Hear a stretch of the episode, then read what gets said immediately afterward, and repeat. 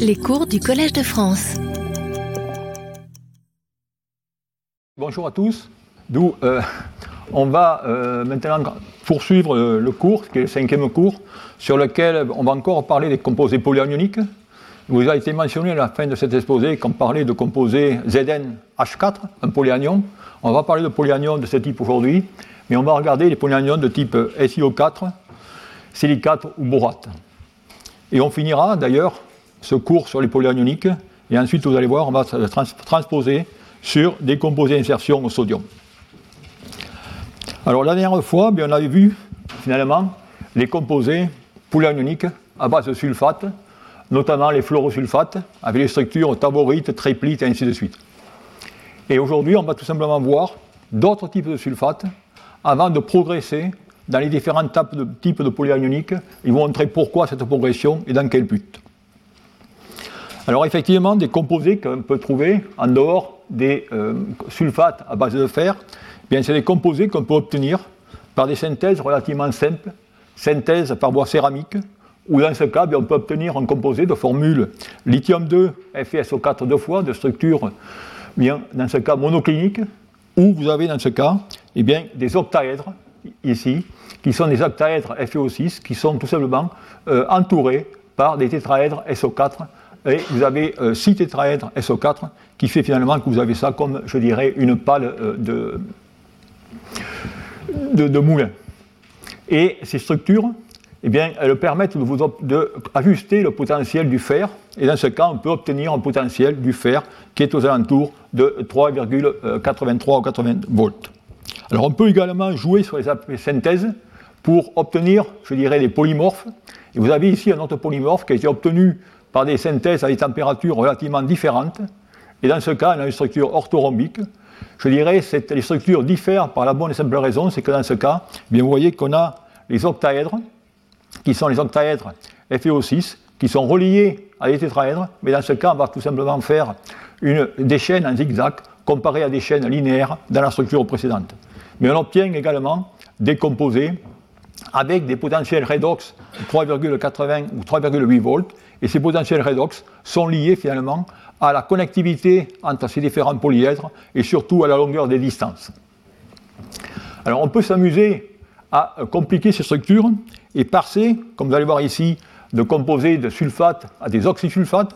Et là, je vous présente par exemple une structure d'un composé qu'on avait synthétisé il y a de cela 7 ou 8 ans, sur une phase lithium-2, Cu2O et SO4 deux fois, où là, la synthèse avait été relativement complexe pour finalement se simplifier par cette, simple réaction mentionnée ici, où on obtient ce composé verdâtre de structure relativement intéressante aussi, puisque dans ce cas, eh vous avez tout simplement des dimères de Cu2O6 qui vont directement former des chaînes, qui vont directement à l'arrière du plan, et toutes ces chaînes vont être connectées par des traîtres SO4, à l'intérieur desquelles vous allez avoir des cavités où vont se positionner le lithium. Alors ces matériaux sont relativement intéressants, on a de belles structures, et on, a, on peut obtenir dans ce cas des potentiels redox, je dirais, relativement élevés, puisqu'on travaille sur ce cas sur le potentiel Q plus 3, Q plus 2, et dans ce cas, on a un potentiel de 4,7 volts. Alors ce qui est intéressant sur ce composé, c'est qu'il a une activité en oxydation, comme ici, mais également en réduction, où on peut dans ce cas réduire le cuivre plus 2 en cuivre plus 1, avec une capacité qui est relativement conséquente, Simplement, il y a une polarisation importante, il y a un mélange entre réaction de conversion et réaction d'intercalation. Alors ce composé, bien sûr, ce qui nous intéresse, c'est le potentiel à 4,7 volts, mais une fois de plus, en faisant cette, synthèse, on a pu obtenir le potentiel que l'on souhaitait, au potentiel, mais comme vous pouvez voir ici, on se limite fortement eh bien, à le, au retrait de lithium et à la capacité qu'on peut obtenir. Alors on a pu continuer ces recherches et montrer également qu'on peut préparer d'autres oxysulfates notamment un oxysulfate de fer qui n'avait pas été rapporté à ce jour, ce qui était le seul sulfate Fe2OS4 deux fois. Et dans ce cas, on peut, par des réactions électrochimiques, c'est-à-dire en faisant une batterie, ou alors euh, par des réactions chimiques, en utilisant des, euh, agents réducteurs, eh bien, on peut obtenir cette phase lithium-2 FeO-SO4 deux fois, ou dans ce cas, vous voyez qu'on peut insérer de lithium dans ce composé. Et cela se fait de façon relativement réversible, avec des capacités qui sont relativement intéressantes, aux alentours de 125 mAh par gramme. Cependant, le défaut de ce composé, c'est qu'on part avec une phase qui est non lithiée, d'où par conséquent, on ne pourra pas l'utiliser pour les batteries à ion lithium. Un autre composé encore plus exotique est un composé dans lequel on a dans ce cas eh euh, l'oxysulfate de vanadium, que l'on prépare aussi par une réaction relativement simple. Hein. c'est des réactions euh, chimiques solides avec des broyages mécaniques suivis par des recuits dans des atmosphères bien contrôlées. Et on obtient ici cette structure tétragonale de la phase lithium-2 VO SO4 fois, dans laquelle vous avez les octaèdres qui, dans ce cas, sont pontés par des tétraèdres SO4, à l'intérieur desquels eh bien, on va y mettre, dans ce cas, des différents ions lithium. Et là aussi, composé intéressant, cependant, comme on peut voir ici, eh bien, on a des potentiels, des activités du couple V4 plus 5, V4 plus, V5 plus, à très haut potentiel, qui sont aux alentours de 4,7 volts. D'où, une fois de plus, on peut synthétiser une quantité, je dirais, gigantesque de matériaux, mais on est souvent limité par une figure de mérite, qui est soit la capacité, soit le potentiel. D'où, pour résumer, finalement, et terminer ce chapitre sur les fameux polyanions, les sulfates, les fluorosulfates aux oxysulfates, et eh bien voilà à peu près tous les composés qui ont été réalisés depuis, je peux dire, la découverte du composé lithium FSO4F, dans lequel ici je, rapporte les capacités théoriques avec ce bleu pâle et expérimental avec ce bleu foncé. Vous voyez que certaines de ces composés sont relativement intéressantes, avec des capacités de 130 à 140, mais euh, rappelez-vous que dans le cas de lithium FeO4, on était à des capacités de 170 mA par gramme, d'où on a euh, là quelques difficultés. Alors, les avantages de ces matériaux, eh bien, c'est une cristallochimie qui est très riche, comme j'ai pu vous le montrer, qui nous permet finalement d'ajuster les potentiels redox sur une très large potentiel.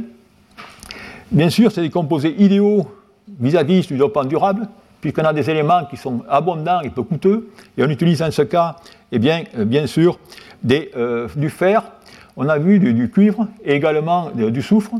Mais par contre, il y a des inconvénients considérables.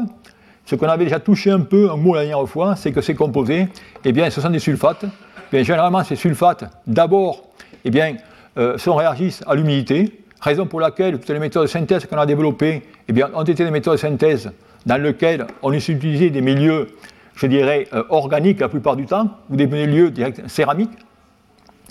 Et enfin, eh bien, euh, là aussi, lorsque vous regardez ces matériaux de sulfates, comme je l'ai mentionné, on va y revenir par la suite, eh bien, on a le polyanion qui est directement relativement lourd comparé à l'oxygène. C'est-à-dire en oxygène, c'est 16, vous mettez un polyanion, vous prenez déjà une pénalité en masse de 80 euh, à 90 grammes. D'où par conséquent, comment contrecarrer cette faiblesse? Eh bien, voir comment on peut faire ça avec notre polyanion.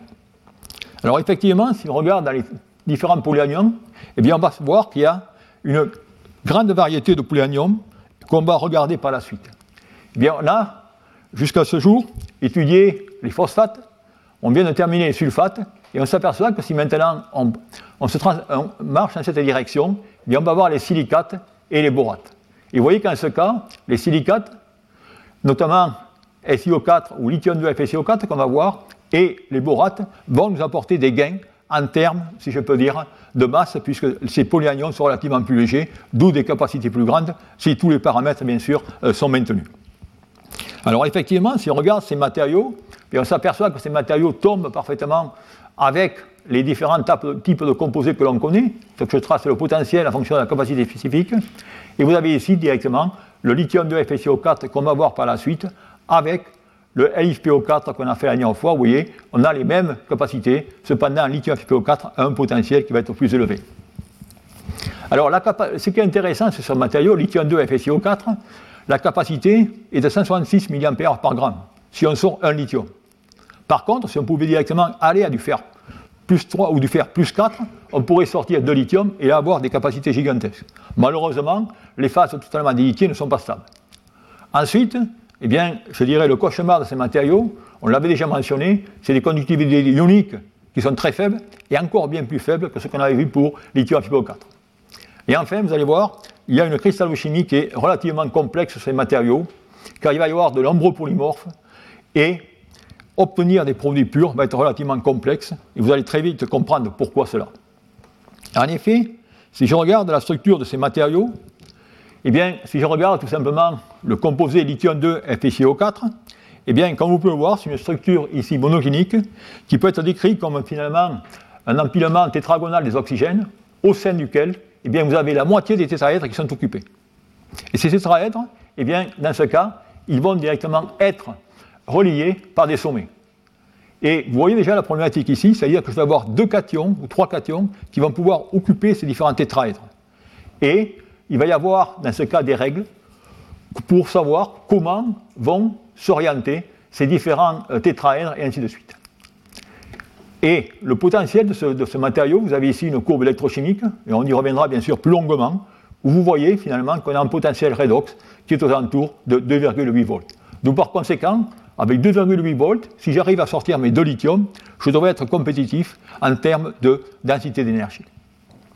Mais voyons un peu la difficulté associée à cette structure de tétraèdre qui peuvent directement euh, se déplacer ou plus ou moins s'orienter différemment. Et effectivement, c'est la connectivité qu'il va y avoir de ces tétraèdres qui va être responsable pour, je dirais, la quantité presque infime, euh, infinie presque de polymorphes à l'intérieur de ce matériau. Vous avez ici deux types de polymorphes que je vais euh, dénoter par les phases bêta, comme avec bêta 2 et bêta 1, qui une particularité. Vous voyez ici que dans ce cas, les tétraèdres, tétraèdres de fer, rappelez-vous, ça sera FiO4 qui sera marron, SiO4, en ce cas, ce sera directement jaune, et LiO4. Eh bien, dans les structures bêta, vous voyez qu'en ce cas, tous les tétraèdres vont pointer dans la même direction par rapport au plan d'empilement. Maintenant, je vais avoir d'autres types de structures dans lesquelles je vais avoir une pagaille, si je peux dire, complète, que j'appellerai les structures gamma, dans lequel, dans ce cas, eh bien, vous voyez que les tétraèdres vont alterner de position haut en bas euh, par rapport au plan d'entassement. Et on va, dans ce cas, eh bien, avoir des connectivités totalement différentes. Ici, ce sera des connectivités par les sommets, alors que là, ça va être des connectivités par des arêtes, entre, dans ce cas, des tétraèdres FiO4 et LiO4, dans ce cas, entre deux tétraèdres LiO4 différents sites, et ainsi de suite. Donc voilà ces différents types de structures. Alors la question, est bien sûr, c'est comment on va pouvoir synthétiser ces matériaux, connaissant qu'il y a tant de polymorphes, et donc, et donc finalement l'énergie, ou la différence d'énergie entre ces polymorphes est relativement faible. Et alors on va retrouver, je dirais, toutes les méthodes de synthèse classiques que l'on a en chimie du solide. Ça va être la voie céramique, dans lequel ici je vous ai mentionné le type de réaction qui se passe, avec les différents types de précurseurs, dans lequel on va utiliser des oxalates de fer, on va utiliser aussi également SiO2, du lithium carbonate et ainsi de suite. Avec, bien sûr, chaque fois des atmosphères réductrices, puisqu'on veut directement euh, stabiliser le fer plus 2. On a aussi des méthodes Solgel, c'est-à-dire des méthodes qu'on va, dans ce cas, mélanger les produits en solution à température ambiante et ensuite les recuire à plus haute température, ou dans ce cas, on voit une fois de plus des oxalates, mais on aperçoit maintenant des acétates de lithium, ou alors même dans le cas pour le silicium, eh bien, le précurseur sera dans cela l'orthosilicate tétraéthyle, comme indiqué ici, ou connu sous le nom de théos. Donc voilà, si vous voulez, cette méthode de synthèse. Et enfin, il y aura des méthodes de synthèse qui sont par voie hydrothermale, où là, on va utiliser le dichlorure de fer avec directement euh, l'hydroxyde de lithium pour obtenir cette phase. Alors, vous allez voir ici que, bien sûr, dans ce cas, il va y avoir beaucoup de manip, beaucoup de composés, dont eh bien, les phases ou les structures vont dépendre des températures de chauffe, vont dépendre des natures de l'atmosphère, mais également des vitesses de refroidissement ou de montée en température. On ne va pas bien sûr aller sur tous les types de phases qu'on va obtenir, mais je vais essayer de vous illustrer cela à travers trois types de polymorphes, et on va voir comment on peut faire de la chimie ou de l'électrochimie à partir de cela. Alors ces trois types de polymorphes, ces trois types de conditions, eh j'ai choisi pour euh, illustrer mes propos de regarder les phases qui ont été préparées à des températures de 900 degrés, 700 degrés C et 200 degrés C. La dernière, bien sûr, étant préparée par des voies euh, solutions. Et maintenant, eh bien, on obtient ces diagrammes de, poudre indiqués ici, bon, qui ont pu être bien sûr euh, résolus, et les structures, je dirais, associées sont indiquées ici. Et vous voyez exactement ce que vous avez dit, c'est que dans ce cas, eh bien, on a effectivement dans la phase bêta 2, vous voyez que tous les tétraèdres, dans ce cas, vous avez les tétraèdres qui sont les tétraèdres LiO4 et en jaune, dans ce cas, FeO4, ainsi de suite. Vous voyez que tous les tétraèdres, dans ce cas, sont pointent vers le haut et, euh, au-dessus des plans. Et ensuite, vous voyez qu'on a les phases gamma S et gamma 2. Et eh bien, dans ce cas, vous avez tout simplement des tétraèdres alternés qui, dans un cas, préparent une seule arête, et dans ce cas, vous avez même trois tétraèdres qui partagent deux arêtes, comme indiqué ici. D'où voilà directement les différents types de structures. Alors la question, c'est euh, comment ces structures vont influencer les propriétés électrochimiques?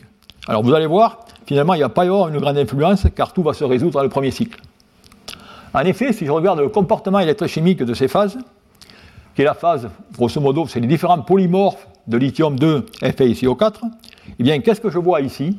Eh bien, je vois tout simplement, c'est très important, ma première charge, c'est la courbe en rouge, et ensuite c'est mes cycles suivants.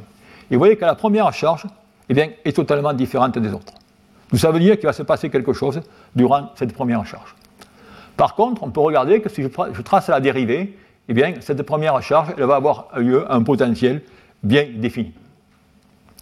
D'où, sur cette courbe, a priori, on ne peut pas voir grand-chose. Si on veut voir des différences entre ces différents polymorphes, il va falloir faire, il va falloir faire des mesures, excusez-moi, en circuit ouvert. Et si je fais des mesures en circuit ouvert, mais je m'aperçois finalement que les potentiels d'équilibre, lors de la première charge, sont différents selon les différents polymorphes. Et vous avez ici les valeurs où on passe de 3,13 euh, à 3,10 et à 3,06. Donc voilà, si vous voulez, ce qu'on voit au niveau euh, dérivé. Alors la question qu'on peut se poser, c'est finalement à quoi, quelle est l'origine de cette différence potentielle? Bien, pour, faire, pour avoir une réponse à cela, eh j'ai tracé ici tout simplement d'abord les dérivés et ensuite directement les valeurs des liaisons F et O, car ce sont les liaisons qui vont déterminer finalement le potentiel redox en fonction des différentes phases que je vais mentionner.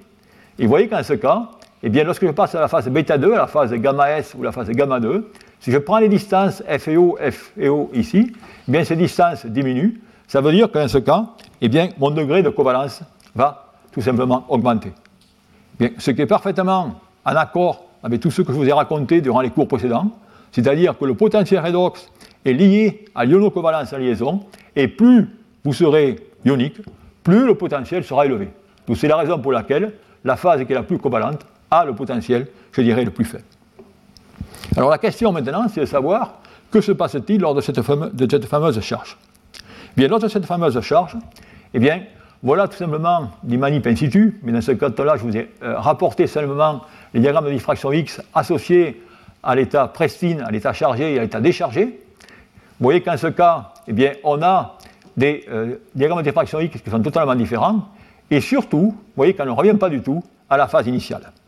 Bien, pourquoi?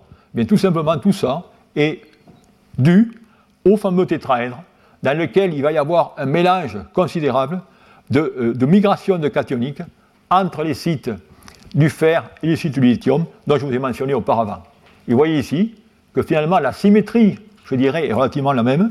Par contre, dans ce cas, on s'aperçoit finalement qu'on a l'occupation des sites tétraédriques est totalement différente. Mais ce changement structural, eh bien, il va se produire lors de la première charge, et ensuite, finalement, les trois produits, mais où les différents polymorphes seront identiques. D'où on va voir maintenant ce qui se passe. D'où la question, c'est euh, finalement de préparer ces matériaux et de faire en sorte euh, qu'on ait des propriétés électrochimiques euh, relativement bonnes en puissance et en cyclage, en gardant en mémoire que leur conductivité ionique est très faible. D'où on va maintenant eh bien, passer à la façon dont les chercheurs ont, au cours des années, synthétisé ces matériaux, ces phases, pour aboutir à de bonnes propriétés électrochimiques.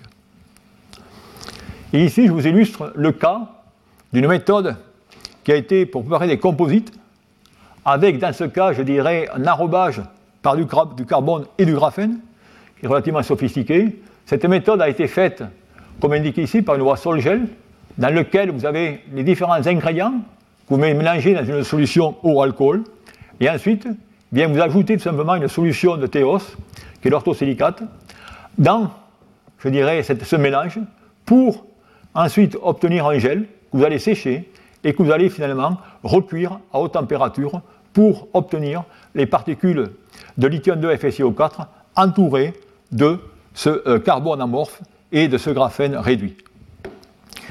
Et pour, grâce à cela, eh bien effectivement, on peut voir qu'il y a une amélioration au niveau de la conductivité, comme vous voyez sur le diagramme Nyquist indiqué ici, en comparant le composé rouge, qui est tout simplement le composé, enfin le composé, la courbe rouge, qui est associée au composé dans lequel j'ai tout simplement fait euh, le dépôt de carbone et euh, d'oxyde de, graphène réduit par rapport au composé initial. Et tout cela eh se traduit effectivement par de meilleures performances en termes d'électrochimie, puisqu'on peut obtenir des capacités pas loin des capacités théoriques de 160, à 170, comme indiqué ici. Et on voit que là, dans ce cas, malgré que ce matériau eh bien, soit un très mauvais conducteur ionique, eh bien, on peut obtenir des performances qui sont relativement raisonnables à des régimes qui peuvent aller jusqu'à 5, euh, voire 10 C. Donc ça, c'est une approche qui a été, euh, je dirais, développée, et d'autres approches qui sont allées, je dirais, dans, dans le même esprit, a été tout simplement de faire, dans ce cas, des dépôts ou des nanofilaments qui vont être, dans ce cas, enrobés par du carbone. Et là aussi, je vous rapporte une méthode de synthèse. Hein. Ces méthodes de synthèse à laquelle vous trouvez plus ou moins les mêmes précurseurs, des nitrates de fer. Vous trouvez ici directement des, euh, euh, latex, vous trouvez de, de, thiox, et ainsi de suite. Et dans ce cas, eh bien, on a des procédés basse température dans lesquels on va euh, obtenir je dirais, une homogénéité du mélange pour ensuite, finalement, faire euh, des réductions à haute température, toujours sous argon, pour obtenir finalement ces euh, barreaux ou ces filaments, par, je devrais dire, nanométriques, enrobés de carbone de la phase lithium-2 FSiO4. Les comportements électrochimiques sont indiqués ici. Vous voyez la différence entre les nanoparticules et les nanofilaments, où on permet d'augmenter, je dirais, euh, la capacité retirée du matériau et Également, on peut voir que maintenant, en puissance, eh on a une meilleure performance lorsqu'on a ces nanofilaments enrobés de carbone euh, par rapport aux nanoparticules. Mais la question qu'on peut avoir, eh c'est qu'on arrive à avoir la capacité, mais maintenant le potentiel n'est pas assez élevé. Donc la question, c'est comment on peut augmenter ce potentiel. Alors comment on peut augmenter ce potentiel? Vous savez ça, puisqu'on avait déjà vu ça par l'effet inductif. Eh bien, cet effet inductif, on peut le calculer. Il y a eu des calculs de DFT qui ont été effectués. Et dans ces calculs de DFT, eh bien, on s'aperçoit ici qu'on peut, en fonction du poulet anion, et tout simplement définir quel va être le potentiel d'intercolation en, bien sûr, prenant en compte les, euh, mesures, les valeurs d'électronégativité et ainsi de suite. Et en faisant cela, eh on s'aperçoit finalement que si on veut directement euh, sortir du fer, eh on a les différents éléments que sont le vanadium, le manganèse, le cobalt et le nickel. Alors bien sûr, et ça, ça va être finalement un point clé durant cette présentation aujourd'hui, vous allez voir que les approches qui sont prises, qui sont prises dans le domaine de la, communauté des batteries pour améliorer les matériaux vont être systématiquement identiques. Lorsque vous avez un matériau, eh bien, les méthodes de synthèse vont être appliquées de la même façon, et toutes les substitutions, vous allez voir, c'est assez marrant d'ailleurs, ça va se répéter systématiquement sans aucune innovation.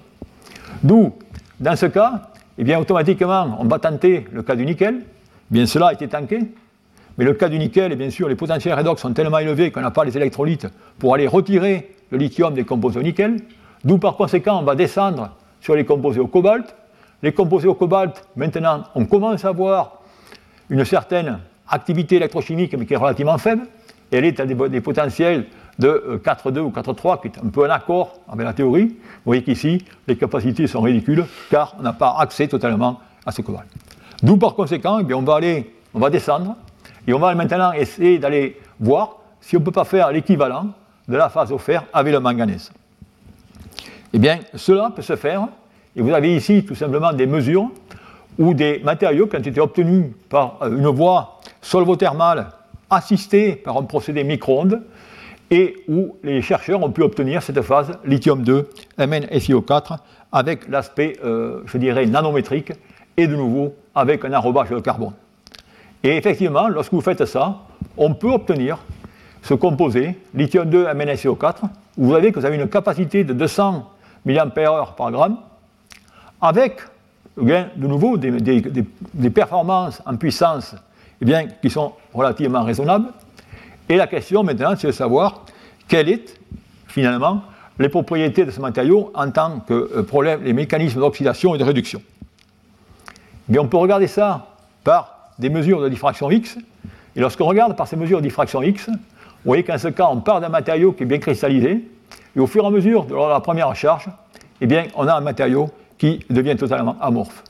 Et ensuite, eh bien, on va cycler tout simplement entre des phases amorphes.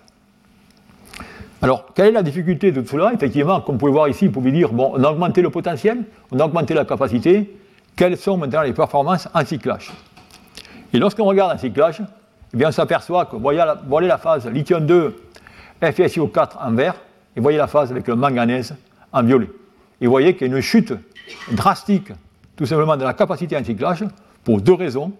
Le problème, c'est tout simplement la non-stabilité de la structure des lithiers, et l'autre raison, celle qu'on a déjà vue fortement et associée au manganèse, eh bien, c'est tout simplement l'effet yantellaire qui fait en sorte qu'on a, dans le cas du manganèse plus 3, de grands risques de dissolution. Alors la question, c'est comment remédier à cela? Eh bien, vous allez voir, comme on l'avait vu dans le passé, eh bien, ça va être la même chose. On va maintenant faire des substitutions chimiques. Et on va tout simplement faire, dans ce cas, remplacer le fer par du manganèse. Et rappelez-vous, on avait fait la même chose dans le cas de lithium NPO4, où on avait voulu augmenter le potentiel. On est allé à lithium NPO4, problème de stabilité, et on était redescendu sur des mixtes. Eh bien, c'est exactement la même chose ici, où on va pouvoir, dans ce cas, grâce à cette astuce, si je peux dire d'une astuce, à faire cette substitution, on va pouvoir, dans ce cas, préparer des phases avec des compositions intermédiaires. Vous avez ici la phase 0,25 et la phase 0,25 euh, indiquée ici. Euh, ouais. Et, il doit y avoir une erreur, ça doit être 0,5 ici. Et vous voyez ici qu'on a dans ce cas les deux couples redox dans un différencié entre le fer plus 2 et le fer plus 3 et le manganèse 2 plus manganèse plus 3. D'où par conséquent, dans ce cas, eh bien, on améliore, si je peux dire, les performances en termes de capacité ou densité d'énergie euh, par rapport aux produits terminaux. Par contre, on a encore des problèmes de tenue en cyclage. Alors, un dernier recours pour euh, travailler sur ces composés, eh c'est pour repasser à la phase dont je vous mentionné dans les, euh, les, prédictions théoriques de DFT sur les phases au vanadium. Et c'est là des travaux qu'on avait entrepris aussi il y a pas mal d'années sur des phases des, l'oxysilicates de vanadium, comme indiqué ici, où dans ce cas, on peut synthétiser, par ces méthodes de synthèse céramique, eh bien, des produits de type lithium-2O VSiO4, qui ont cette structure lamellaire avec, dans ce cas, les feuillets VOSiO4, et ces composés, bien, là aussi, euh, présentent, je dirais, euh, des intérêts. Cependant, une fois de plus, c'est des composés qui sont, d'un point de vue ionique, très isolants. Tout par conséquent, on a recours au broyage pour augmenter leur activité électrochimique. Et d'ailleurs, vous voyez ici qu'au fur et à mesure que je vais tout simplement broyer le matériau, eh bien, je vais tout simplement augmenter son activité électrochimique. Lorsqu'on peut, et on réussit à faire de tels composés, eh bien on a dans ce cas, on peut avoir un potentiel de 3,65 volts avec des capacités qui sont alentour malheureusement que de 90 à 100 mA par gramme, mais là aussi on a des conductivités, je dirais, euh, ioniques euh, qui sont euh, relativement importantes. Et ce qui est intéressant, c'est qu'en ce cas, eh bien, on a, lors du mécanisme réactionnel, un biphasage, et ce qui est relativement, je dirais, assez beau d'un point de vue expérience, c'est que lorsqu'on regarde ces photos de microscopie, on s'aperçoit que lorsqu'on fait l'intercalation ou la détercalation du lithium de ce matériau, on arrive à localiser à la surface du matériau les canaux par lesquels, ou les feuillets, par lesquels directement le lithium peut entrer ou sortir de cette structure. Donc voilà, si vous voulez, où sont les recherches sur ces types de silicates. Alors pour finalement résumer un peu tous les travaux qu'il y a eu sur ces composés polyanioniques du type SiO4, soit au fer, soit au manganèse, ou ainsi de suite, bien, je résume tout cela ici en montrant l'importance de la synthèse, donc j'ai mentionné synthèse géothermale, avec les différents types de polymorphes que l'on peut obtenir. Ensuite, eh bien, on peut, dans ce cas, avoir cette, euh, intercalation d'intercalation à 2,80 volts. On a montré que l'on peut, dans ce cas, eh bien, modifier ces potentiels redox et ces rendements en jouant sur substitution, que ce soit au niveau du manganèse ou alors au niveau du cobalt. Mais là aussi, eh bien, on a également ces matériaux.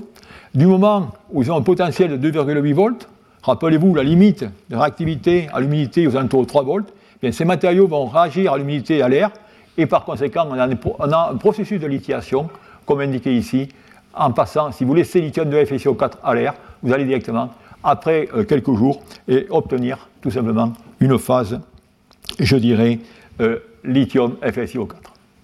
D'où euh, la difficulté, c'est que des changements structuraux durant la première et la deuxième décharge, le silicium et le fer, bon, c'est avantageux car c'est peu coûteux, mais c'est des systèmes complexes. La conductivité est un handicap et la capacité est trop faible. Mais cependant, lorsque ces matériaux, lorsque ce matériau a été étudié pour la première fois euh, comme matériau d'électrode, il y a beaucoup de compagnies qui sont excitées, notamment une compagnie par le nom de Lithium FSIs euh, en Suède, qui a été créée pour produire, pour développer ce matériau, lithium de FSiO4, comme euh, cathode pour des batteries à ion lithium. Aujourd'hui, la compagnie a abandonné totalement ce matériau, mais par contre produit des NMC ou des matériaux classiques que sont LFP et ainsi de suite. Donc voilà, si vous voulez, un peu ce qu'est l'histoire des silicates, dont vous n'allez pas entendre beaucoup parler dans le domaine des matériaux d'électrode pour les batteries. Alors passons également à un autre maintenant, un autre euh, polyanion, qui je dirais va être même pire, qui est tout simplement les borates. Alors les borates, c'est intéressant, de nouveau, lorsqu'on regarde d'un point de vue théorique, que ce soit pour faire des manips, c'est bon puisqu'on a finalement tous les paramètres avec nous. Et effectivement, dans ce cas, regardez, on est en train presque de diviser, vous exagère, par deux, parce qu'on passe des sulfates au borate à la masse, et on passe dans ce cas à des euh, capacités de 220 mAh par gramme.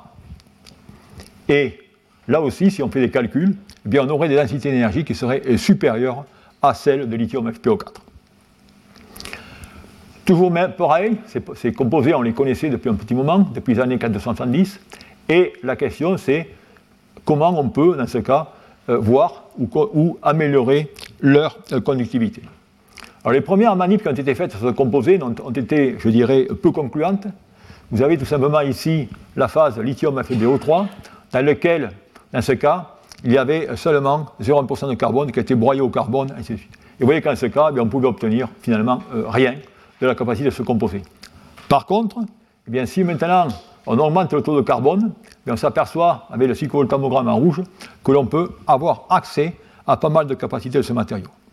C'est la raison pour laquelle il y a pas mal d'études qui ont suivi pour, une fois de plus, travailler sur la morphologie de ce matériau, travailler sur la taille des particules, afin, de le transformer en matériau utile. Alors la synthèse eh est une synthèse qui est mentionnée euh, ici, alors là aussi, c'est des synthèses qui sont directement dans des atmosphères contrôlées et qui doivent être effectuées sous argon pour la bonne et simple raison, euh, d'une fois de plus, que vous voulez du fer plus 2. La structure de ce matériau, eh bien, elle est indiquée ici. Elle est constituée de bipyramides trigonales FeO5 qui, dans ce cas, forment ces chaînes ondulées le long de l'axe C et qui sont reliées entre elles directement par des unités planaires BO3. Et le lithium bien, va aller se loger dans les cavités qui vont euh, rester à l'intérieur de ces, euh, canaux, qui sont des, cavités ou des, tétraédriques. Et d'ailleurs, ces les lithium O4 euh, partagent des faces, comme indiqué ici, pour former des chaînes qui vont directement dans la direction indiquée. La propriété électrochimique de ce composé, eh bien, vous pouvez le voir ici. Voilà des mesures de potentiel en fonction de la capacité, dans lesquelles on a un potentiel redox de 2,7 volts, et on peut obtenir 90% de la capacité théorique euh, par ce matériau, ce qui est relativement intéressant pour les premières expériences qui ont été faites là-dessus. Mais comme on verra par la suite, ce matériau est très sensible à l'humidité. Alors le mécanisme, dans ce cas, eh bien, vous allez voir, ce n'est plus un mécanisme biphasé, mais c'est un mécanisme solution solide, où on fait des études euh, in situ, dans lesquelles j'ai rapporté ici seulement quelques diagrammes de diffraction X. On s'aperçoit qu'on a finalement un déplacement continu au monotone euh, des différents de, pics. Et si on trace les paramètres de maille, que ce soit A, B, C, eh on s'aperçoit qu'il y a une variation linéaire. Alors, en changement de volume, eh bien, ce matériau est relativement intéressant puisqu'on peut mettre, dans ce cas, un lithium. Et si on regarde finalement euh, l'expansion ou la contraction du volume, ou le taux de contrainte qu'il va y avoir lorsque vous allez mettre du lithium ou non dans ce matériau, mais vous apercevez qu'en ce cas, c'est certainement un des matériaux qui a de moins de contraintes lors de l'intercalation, bien sûr, mis à part lithium 4 et I512 que nous avons déjà vu, ou dans ce cas, eh bien, on a une contrainte euh, pratiquement nulle. Si on regarde ensuite eh bien, au niveau euh, performance en puissance, eh bien, on s'aperçoit qu'en performance en puissance, eh bien, là aussi, on a je dirais, des performances qui sont relativement honnête, puisqu'à 1C, on a quand même, je dis, 80% de la capacité initiale, et on a une tenue, tenue en capacité du moins jusqu'à une trentaine ou quarantaine de cycles, vous allez voir plus par la suite, qui est aussi parfaitement correcte. D'où effectivement, c'est là une fois de plus, où grâce à ce passage à l'échelle nanométrique et grâce à cette application de carbone autour des particules, où on a pu transformer un matériau isolant en un matériau qui est, euh, descend au niveau euh, des propriétés électrochimiques pour électrodes. Alors la difficulté ici, c'est qu'on a des matériaux qui sont extrêmement sensitifs à l'humidité et à l'air. Et en effet, si je prends ce matériau, et vous avez ici un exemple, et si je regarde la variation de l'état d'oxydation du fer, par bien sûr des études de Mass-Bauer, eh on s'aperçoit que dans ce cas, qu'un euh, exposé à l'air un jour, eh bien, on a tout simplement une modification de plus de 30% du, euh, de l'état d'oxydation du fer. Et cela, eh bien, on peut regarder ce qui se passe en fonction du temps. Vous voyez le matériau vierge, le matériau un jour, une semaine, et vous voyez qu'après une semaine, eh bien, le matériau est, je dirais, transformé à plus ou moins 90%, c'est-à-dire, dans ce cas, vous n'avez plus de Fe plus 2 dans votre matériau, mais vous avez seulement du F plus 3. Alors, ce qui se passe, eh bien, c'est une méthode classique de matériaux qui réagissent à l'air, à l'humidité. C'est le, modèle cœur-coquille. Vous avez tout simplement une attaque par l'humidité et par l'air pour avoir une décomposition du matériau, retrait de lithium qui va migrer vers l'extérieur et former du lithium OH et ainsi de suite. Donc voilà la difficulté qu'il y a ici. Alors, une fois de plus, vous avez ici le matériau, vous avez le problème, et la question c'est comment lever ce verrou technologique. Bon, ce verrou technologique, rappelez-vous, il est là, car le potentiel redox est de 2,95 volts, ou 2,8. D'où par conséquent, si on veut directement eh bien, euh, contrecarrer ce problème, il va falloir dessiner des matériaux avec des potentiels redox plus élevés. D'où, comme je vous ai fait maintenant maintes fois, vous avez la réponse. Qu'est-ce qu'on va faire? Eh bien, on va passer au manganèse. Et on passe au manganèse et on va faire les matériaux avec le manganèse, dans lequel on va faire la phase lithium MnBO3. Et cette phase lithium MnBO3, eh bien, euh, dans ce cas, on peut obtenir des capacités également de 200 mAh par gramme. Et dans ce cas, eh bien, euh, ces matériaux sont beaucoup plus stables à l'air, comme indiqué ici.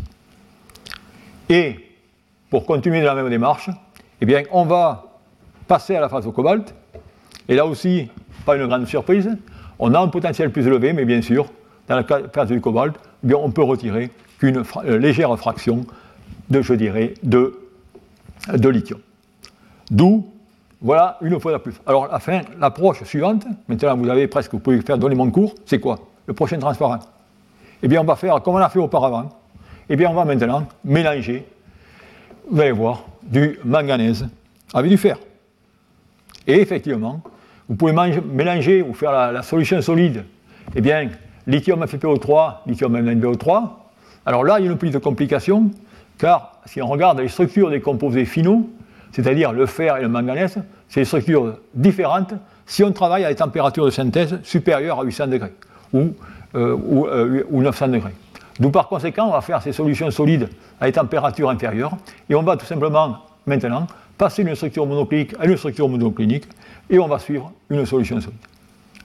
On a une solution solide, de façon classique, eh bien on va tout simplement voir quelle va être la courbe électrochimique associée aux différentes compositions pour trouver une composition idéale qui va nous permettre un compromis entre eh bien, stabilité à l'humidité et rendement électrochimique. Et dans ce cas, eh bien, voilà tout simplement la composition qu'on va directement développer, qui est la composition lithium manganèse 0,5, Fe0,5, BO3, euh, carbone, comme indiqué ici. vous voyez qu'en ce cas, eh bien, ce qui est intéressant, c'est quand même on a une solution solide et on voit Fe plus 3, on a les deux couples, mais cependant, dans ce cas, eh bien, on va suivre simplement une solution solide, on n'aura pas un domaine biphasé. Et grâce à cela, eh bien, on a également, euh, on a, euh, je dirais, amélioré la réactivité vis-à-vis -vis de l'humidité. D'où la dernière question, c'est finalement qu'est-ce qu'on peut faire de plus sur ces matériaux et euh, finalement, dans, selon une idée qu'on a déjà vue auparavant, dans d'autres polyanioniques, ioniques, pour faire en sorte qu'on améliore toujours la résistance à l'humidité. Eh bien, on va voir tout simplement que dans ce cas, eh on va pouvoir faire d'autres chimies, et notamment jouer sur la condensation des borates. Alors si je regarde, eh bien, dans ce que j'ai fait jusqu'à maintenant, eh bien, je suis passé du fer, manganèse au cobalt, et j'augmente mon potentiel. La question, est-ce qu'on peut faire autrement? Eh bien, La réponse, eh bien, on, la connaît déjà, puisqu'on s'est déjà inspiré, on l'a traité, puisqu'on peut tout simplement maintenant passer d'un phosphate un pyrophosphate, c'est-à-dire de faire la condensation des polyanions. Et dans ce cas, vous voyez que j'ai mon polyanion PO4-3-, et je peux passer au pyrophosphate comme indiqué ici. Et si on fait cela, eh bien, on peut légèrement augmenter le potentiel, avec cependant le défaut, c'est que vous voyez, on va dans ce cas décroître la capacité, puisque je vais finalement presque doubler mon poids. Vous voyez, on ne peut jamais jouer sur. Euh, chaque fois qu'on va améliorer un paramètre, eh bien, on a certainement une difficulté sur d'autres. Alors effectivement, on va voir que cela est possible dans le cas des borates, et effectivement, si on peut appliquer le même concept, puisque, eh bien, on a BO3 3-, et, bien sûr, on a dans ce cas la possibilité de faire des, euh, de complexer de borates pour faire des polyanions de type B2O5 4-. Eh bien, c'est ce qu'on avait entrepris et où on a préparé des phases, dont indiqué ici. Vous voyez une synthèse céramique de ce fameux composé lithium 6 SU-B4O10, dans lequel vous obtenez ce fameux bleu, ce pigment bleu. On vous a montré un pigment bleu avant. Vous en avez un qui est encore, je dirais, aussi spectaculaire ici, ou d'une beauté aussi rare. Et dans ce cas, eh on peut obtenir ce matériau avec une structure qui est une maille très clinique dans ce cas, où on a dans ce cas des dimères ou des, des cuivres plan carrés qui vont directement être, dans ce cas, pontés ou s'accrocher par les sommets à cette unité B2O5 de moins. Et ils vont s'aligner parallèlement à l'axe C pour déterminer cette structure à l'intérieur desquelles vous allez pouvoir mettre du lithium. Et lorsque je regarde eh bien, ce composé, là aussi intéressant, cependant l'activité électrochimique eh bien, est relativement limitée.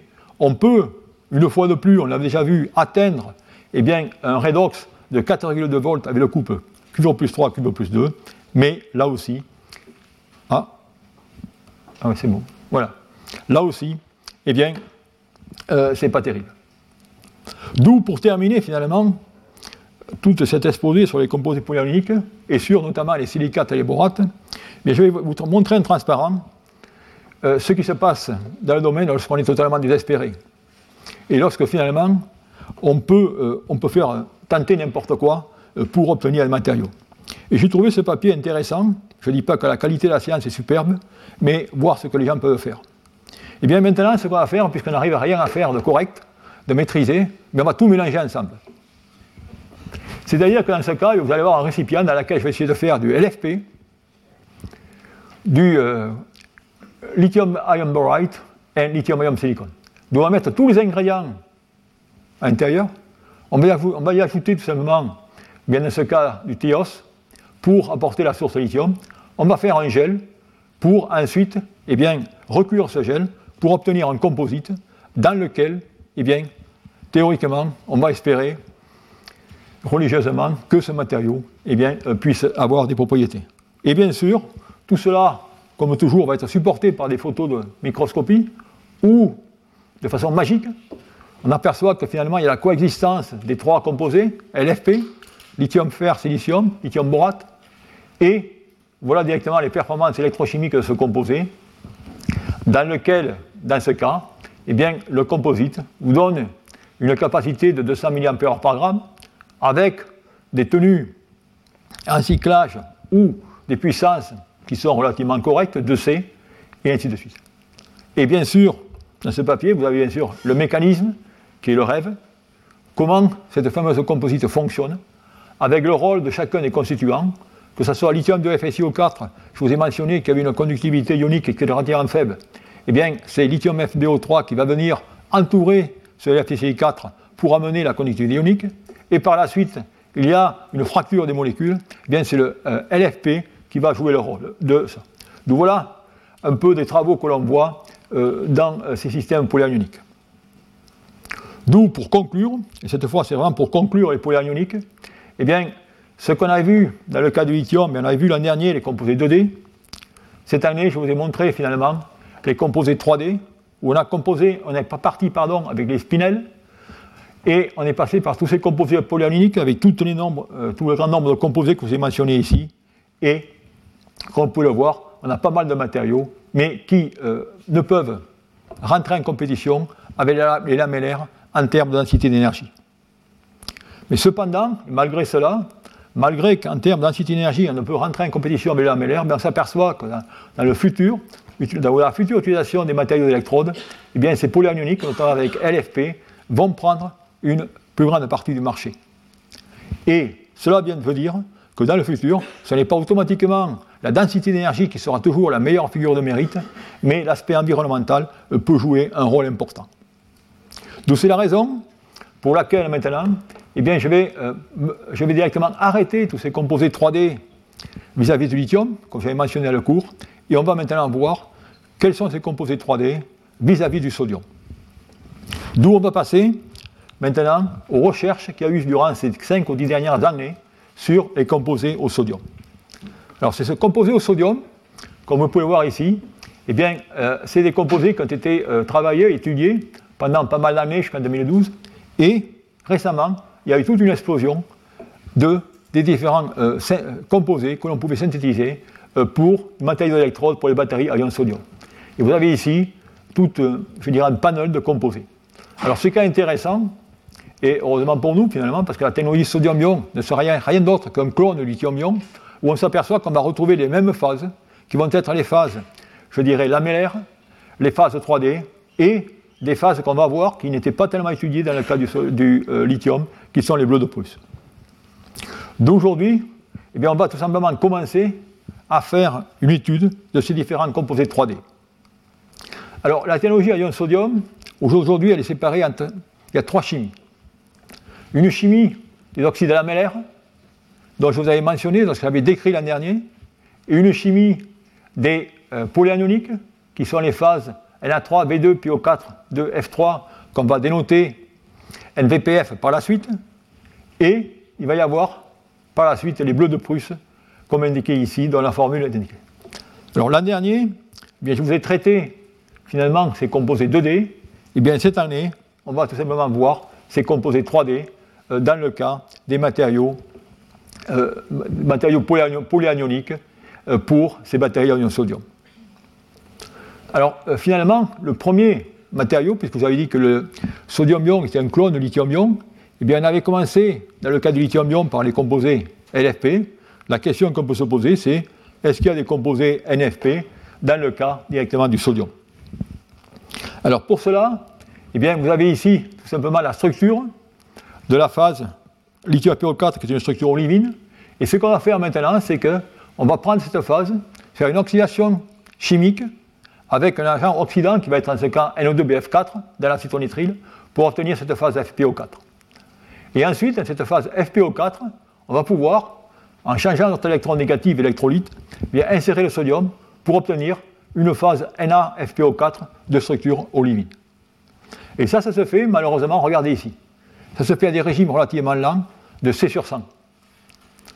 Et ce qui est intéressant dans ce composé, bon, bien sûr totalement inutile du point de vue application, mais ce qui est intéressant, c'est la courbe électrochimique, où effectivement on peut mettre un sodium, mais surtout la différence entre la charge et la décharge, où on peut ici détecter une phase métastable, une phase sodium 2 tiers FPO4, phase qu'on avait, je dirais, suspectée dans le cas de LiFPO4. Et cette phase, eh bien, elle provient tout simplement d'un certain arrangement de lacunes du sodium dans cette structure olivine associé avec un ordre de charge Fe2+, Fe3+. D'où ce matériau, je dirais, d'un point de vue fondamental, a été intéressant euh, pour la compréhension de lithium FeO4. Par contre, eh bien, cette phase NRPO4, elle existe dans une structure qui est différente, qui est la structure maricite. cette structure maricite, je dirais, est la même que la structure olivine, la différence, c'est que dans ce cas, eh bien, dans la structure olivine, eh bien, les sites ME1 étaient occupés par le sodium et ME2 par les cations. Dans la structure maricite, vous avez un changement total de ces différentes occupations.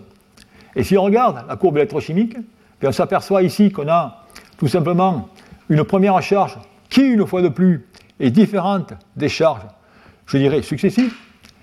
Et ce qui se passe, eh bien, vous voyez qu'en ce matériau, on a quand même je dirais, de très bonne, enfin de bonne performance en puissance, de bonne tenue en rétention, mais ce qui se passe là, c'est-à-dire qu'on a une transformation de la structure maricite à une structure amorphe, due tout simplement au déplacement des cations dans des différents sites lors du retrait du lithium. Et on ne va pas vers une phase qui est une phase olivine qui serait euh, moins thermodynamiquement stable, mais il y a un désordre complet et une amorphisation du matériau. D'où, là aussi, un composé euh, qui est intéressant d'un point de vue fondamental, mais peu intéressant d'un point de vue pratique. Ensuite, il y a eu d'autres études sur des composés, je dirais, reliés, dans lesquels maintenant on va rajouter du fluor, comme on avait vu dans le cas des phases lithium, lithium FPO4F, où par cette simple synthèse, on peut obtenir ce matériau qui a, dans ce cas, un potentiel, je dirais, de, euh, marqué ici de 3,5 volts. La structure est une structure dans laquelle, dans ce cas, eh bien, on va avoir, dans ce cas, une condensation des octaèdres FeO4, Fe2 pour donner des bioctaèdres Fe2O7, Fe2 et qui vont former, je dirais, des chaînes qui vont être dans cas pontées par des euh, tétraèdres SO4.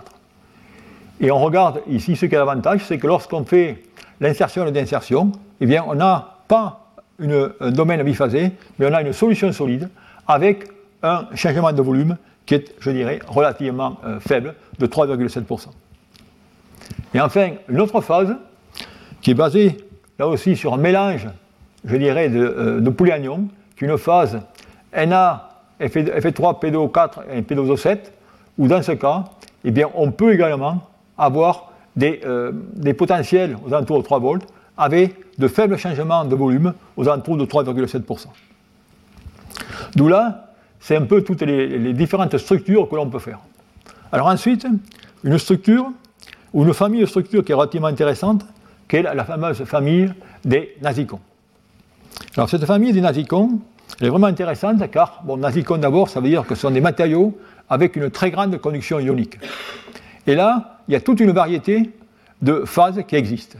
Ces phases, elles peuvent être de la formule indiquée ici, dans laquelle on peut changer les cations, on peut avoir deux cations de différentes natures, et avoir toute une panel de, potentiel redox, mais on peut avoir également des phases de Nazicon dans lesquelles maintenant eh bien, le cation va être de même nature.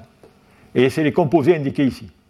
Et parmi ces composés, eh il y en a un qui a été étudié fortement et qui est encore étudié beaucoup euh, pour la technologie sodium-ion, qui est celui qui est indiqué ici, qui est la phase sodium 3, V2, PO4, trois fois. Alors cette phase, elle est intéressante parce que, comme je vous l'avais dit, elle a une structure Nazicon dans lequel vous recevez, excusez-moi, vous retrouvez ici la brique élémentaire, qui est cette fameuse directement brique lanterne, dans laquelle vous avez deux octaèdres qui sont reliés par les sommets par trois, trois tétraèdres et qui se reproduisent dans les différentes directions de l'espace, avec, dans ce cas, bien deux types de sodium, avec des environnements différents. Bien, cette, structure est intéressante tout d'abord parce que c'est une structure nasicone. Ça veut dire que vous allez avoir une conductivité ionique qui va être importante. Enfin, j'ai un composé avec une bonne structure, euh, une bonne conductivité ionique. Et effectivement, cette conductivité ionique, eh bien, vous l'avez ici mesurée en fonction de la température. Vous voyez qu'elle est dans ce cas de 10-6 à température ambiante. Ce qui va vous permettre, en ce cas, d'avoir des performances en puissance relativement intéressantes. Si vous comparez à ce qu'on a vu jusqu'à maintenant pour les silicates ou les phosphates. Vous voyez qu'en cette courbe de conductivité, eh bien, vous avez, je dirais, trois pentes qui correspondent tout simplement à trois changements de phase de ce matériau en fonction de la température. Et enfin, effectivement, on a une très bonne conductivité ionique pour, dans ce cas, la bonne et simple raison, c'est qu'on a différents chemins de conduction dans lesquels eh bien, le sodium va pouvoir migrer dans les canaux entre les deux tétraèdres, il va pouvoir migrer dans cette direction entre un tétraèdre et un octaèdre, voire même avec une énergie d'activation beaucoup plus importante entre cet espace de vide entre les, différents, je dirais, euh, octaèdres. D'où, voilà directement un des aspects positifs de ce matériau, une très bonne conductivité ionique. Qu'en est-il de ses propriétés électrochimiques? Eh bien, Ces propriétés électrochimiques, elles sont indiquées ici, ou là, je vous montre finalement ce qui se passe. Ce matériau, une fois de plus, eh bien, on va pouvoir tout simplement l'utiliser en oxydation ou en réduction. Si vous partez en oxydation, eh bien, dans ce cas, vous allez passer de la phase Na3 à Na1, avec, dans ce cas, une capacité de de 150 mA par gramme, et vous pouvez, une fois de plus, aller en réduction, et vous avez dans ce cas un potentiel à 1,6 volts. Tout cela, le mécanisme est indiqué ici. On peut suivre ce mécanisme eh bien, par euh, synchrotron, des mesures synchrotron in situ, où on s'aperçoit que lorsque je passe de la phase NaO3, je passe par une phase intermédiaire métastable Na2 pour aller à la phase Na1, et ensuite, eh je redescends ici, Na1, Na2, Na3 et Na4. Et tous ces changements de phase eh sont associés finalement à une répartition qui va être différente du sodium de part et d'autre de cette fameuse brique élémentaire qui est la lanterne. Vous voyez que le sodium va occuper des positions différentes avec des lacunes et ainsi de suite. Et c'est finalement cela euh, qui est responsable pour toutes euh, ces propriétés. De là aussi, je pourrais directement regarder les méthodes de synthèse. Et là, je vais peut-être terminer même sur ce transparent, où là aussi j'essaie de rapporter systématiquement ce qui se passe dans un matériau. Vous avez un matériau et tout un arsenal de synthèse va être développé pour en faire des matériaux à morphologie contrôlée, à taille contrôlée, dimension contrôlée, ainsi de suite. Et vous avez ici, c'est là, je dirais, la démarche classique euh, dans, les batteries aujourd'hui sur différents matériaux d'électrodes. Vous avez les voies céramiques, les voies hydrothermales, voies sol gel, voies spray et voies euh, électrospinning ou électrospon. Et ensuite, là on a le matériau massif, si je peux dire, et systématiquement, pour améliorer la conductivité électronique, eh bien que vous prenez n'importe quel papier, vous allez encore voir directement toutes les mêmes histoires. On va faire de l'arrobage ex situ avec maintenant de l'ensemencement euh, des sources graphène ou nanotubes dans euh, vos mélanges réactionnels. On va faire ensuite de l'enrobage in situ où on va utiliser des précurseurs comme le sucrose, la dopamine ou l'acide citrique, acide citrique qui est utilisé à la fois comme agent chélatant et source carbone. Et on va faire ensuite le dopage par des hétéroéléments euh, pour modifier les propriétés, je dirais, électriques des surfaces et ainsi de suite. Donc voilà, si vous voulez, comment cela se fait.